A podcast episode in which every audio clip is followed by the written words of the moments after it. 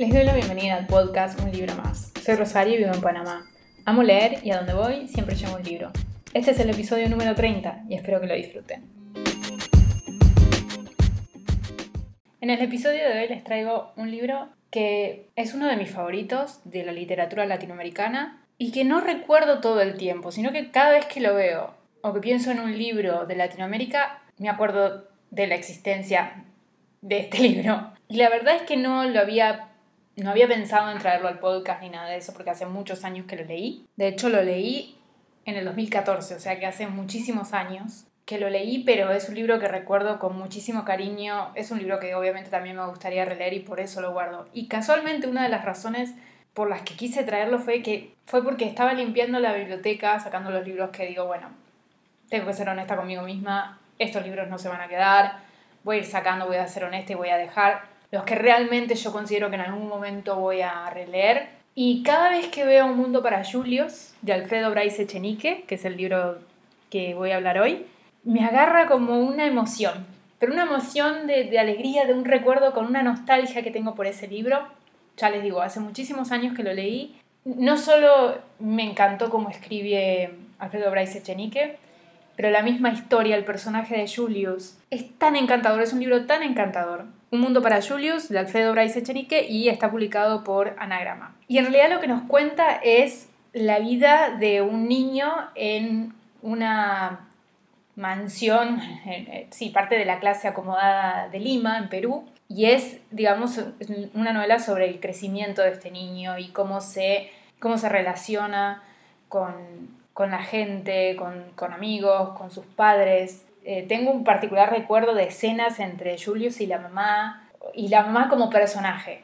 Eh, claramente hubo un impacto en ese momento, porque al día de hoy lo recuerdo. Y si bien no es un libro que está enfocado en cambios drásticos de drama, eh, sino en esa ambientación de la clase acomodada de Lima, cómo vivían. Y es una novela que tiene mucho del coming of age, como le dicen en, en inglés, de este crecimiento de Julius como un niño que va a la escuela, de su vida, en, de su rutina en su mansión. Eh, ellos viven en la avenida Salaberry y tiene como esos lugares emblemáticos de Lima, ¿no? Que te hacen pensar cómo eran las costumbres, cómo se comporta esa sociedad limeña, que está, obviamente, hay separada de la clase baja notoriamente, eh, y tiene como esos lugares donde se frecuentan, que siempre sucede dentro de las clases altas, que hay como unos lugares emblemáticos donde se reúnen, donde se relacionan y todos los que no pertenecen a esa clase quedan por fuera, ¿no? Y es como que te determina un poco esa presencia en ese lugar y la aspiración de estar en esos lugares. Bueno, entonces Julius nace en ese,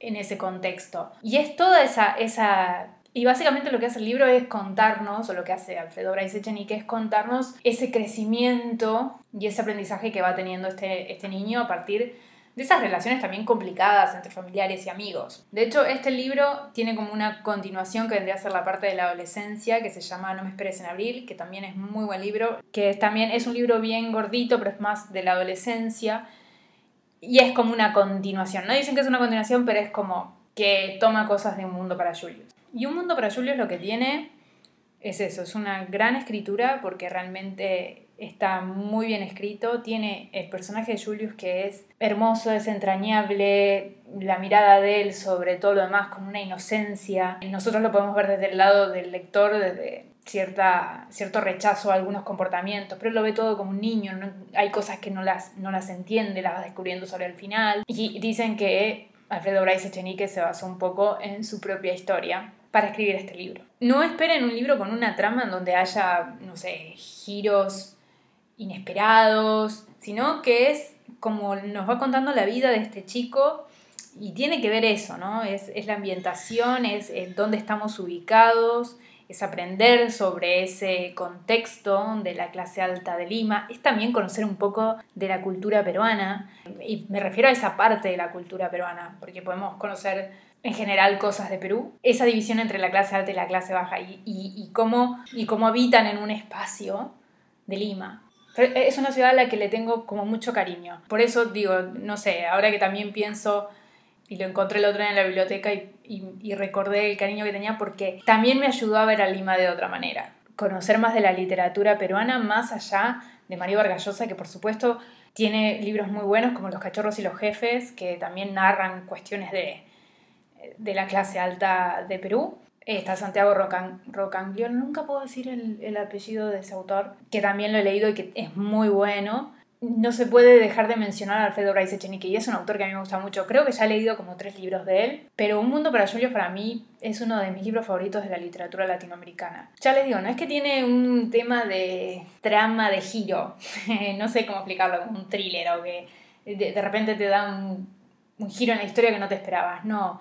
Es un ritmo contándote, centrándose en el personaje de Julio y todo lo que pasa a su alrededor. Entonces eso es lo bonito para mí del libro. Hay historias que me gustan que están centradas en un personaje y que nos cuentan todo ese día a día, su rutina, sus amistades, su forma de relacionarse, su forma de ver el mundo también, ¿no? Porque es su forma también de ver la ciudad, porque aprendes a conocer Lima a través de los ojos de Julius. Entonces este era el libro que quería traer hoy y la verdad es que no, no lo había ni siquiera pensado para el podcast de diciembre, simplemente me lo crucé en la biblioteca y dije, yo no puedo no hablar de este libro. Porque al día de hoy lo encuentro y sonrío. Lo veo y sonrío. Es, de esos libros que te dan ganas de abrazarlo. Porque mm, Julius me pareció un personaje muy tierno. Cosas que también nos van a, nos van a hacer levantar una ceja en relación al comportamiento de la clase alta. Pero Julius, como en el centro de la historia, es, no sé, es una historia que a mí me parece hermosa y que además está escrita de una forma excelente, así que yo a este libro le di cinco estrellas de mis favoritos de la literatura latinoamericana. No, puedo decirles más nada que eso. Así como tengo autores que defiendo, como a Lucía Puenzo de Argentina, que la amo, y que todo lo que ella saque yo lo voy a leer, no me interesa, o Sergio Vicio, pero a Lucía Puenzo en especial, yo tengo como una cuestión con, con Lucía Puenzo. Este es uno de mis libros favoritos de la literatura latinoamericana. Y si tengo que recomendar un libro de la literatura latinoamericana, probablemente sea esté en, mi lista. ¿no? Así que bueno, este es el libro del día de hoy, como les digo, Un Mundo para Julios de Alfredo Bryce Echenique y está publicado por Editorial Anagrama. Y en la sección de un libro abierto, todavía no voy a empezar con los rankings de los, más, los, los mejores libros del 2021 y todo eso, lo voy a dejar para enero. Por más de que no voy a leer más libros porque estoy trabada. Bueno, no estoy trabada, en realidad lo estoy disfrutando. Pero es un libro, es un compromiso y es el tercero, Tormentas de Espadas, de, el tercero de Canción de Hielo y Fuegos, Ojo de Tronos. Y ya sé que de acá al 31 no lo voy a terminar, ese se me va a ir hasta el año que viene porque son como 1100 páginas. Recién voy por la 175, o sea. Pero me encuentro con que la historia, cada vez que la, que la agarro, es como, ay, ¿por qué tardé tanto en, en volver a leer un libro?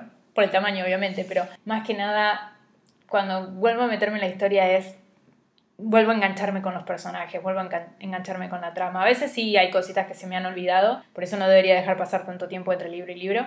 En fin, yo sé que ya no voy a leer más nada, pero bueno, no quiero hacer el cierre hasta el 31 de diciembre y a partir de ahí en enero sí vamos a hacer la lista de los mejores, los peores y demás de, del 2021. Pero hoy entonces le traigo uno de esos book tags que hace bastante que no traigo. Y este se llama, no se lo encontré por ahí, se llama La familia literaria. Tiene unas buenas preguntas, me parece divertido, así que bueno, vamos a hacerlo. Ya aprendí que para grabar el podcast tengo que tener al lado un vaso de agua porque como que necesito tomar agua después de tanto hablar. Así que ya aprendí. Después de un tiempo, después de varios meses, he aprendido algunas cosas del podcast.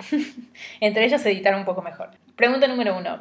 Libro que te haya costado trabajo encontrar. Durante mucho tiempo busqué El Imperio Final de Sanderson, que es el primero de Nacidos de, Hijos Nacidos de la Bruma, y me costó mucho tiempo conseguirlo. Finalmente lo trajeron acá a Panamá, El Hombre de la Mancha lo trajo en tapadura. Ahora también está en El Lector, que es otra librería, lo tiene en tapa blanda. Pero bueno, me costó bastante conseguirlo y de hecho ahora ya se volvió a agotar. Y conseguí, conseguí el 2 y no tengo el 3.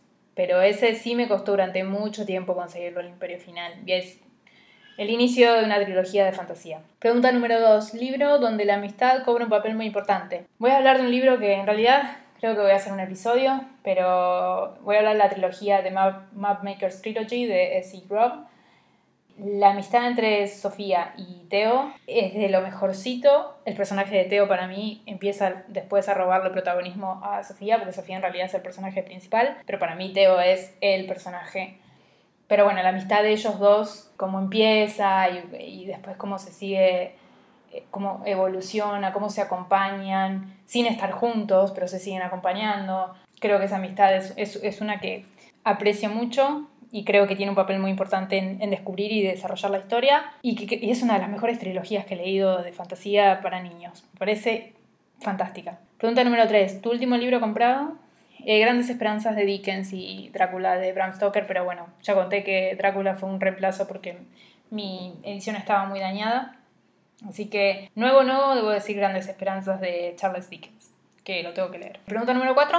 Un libro que sea como amor y odio. Me costó determinar con qué libro tengo esta relación de amor y odio. Y no sé si es tanto odio, pero sí como desilusión. Pienso en la, man, la marca de Atenea del tercero de Los Héroes del Olimpo de Rick Riordan, que todo el mundo dice que es el libro que más le gusta de, de esta saga y a mí la verdad es que de los tres libros es el que menos me ha gustado. Hasta ahora me faltan los otros dos, pero de los tres que llevo la verdad bajé como de un 5 estrellas, un 4 estrellas a un 3 estrellas. Sí, le tengo amor porque son los personajes que quiero, qué sé yo, pero un poquito de resentimiento porque no, para mí no dio la talla y no hubo esos momentos divertidos que, que esperaba. Pregunta número 5. Libro que te haya dejado terceras personas. Me imagino que es que alguien se haya dejado abandonado, en mi caso no, no pasa.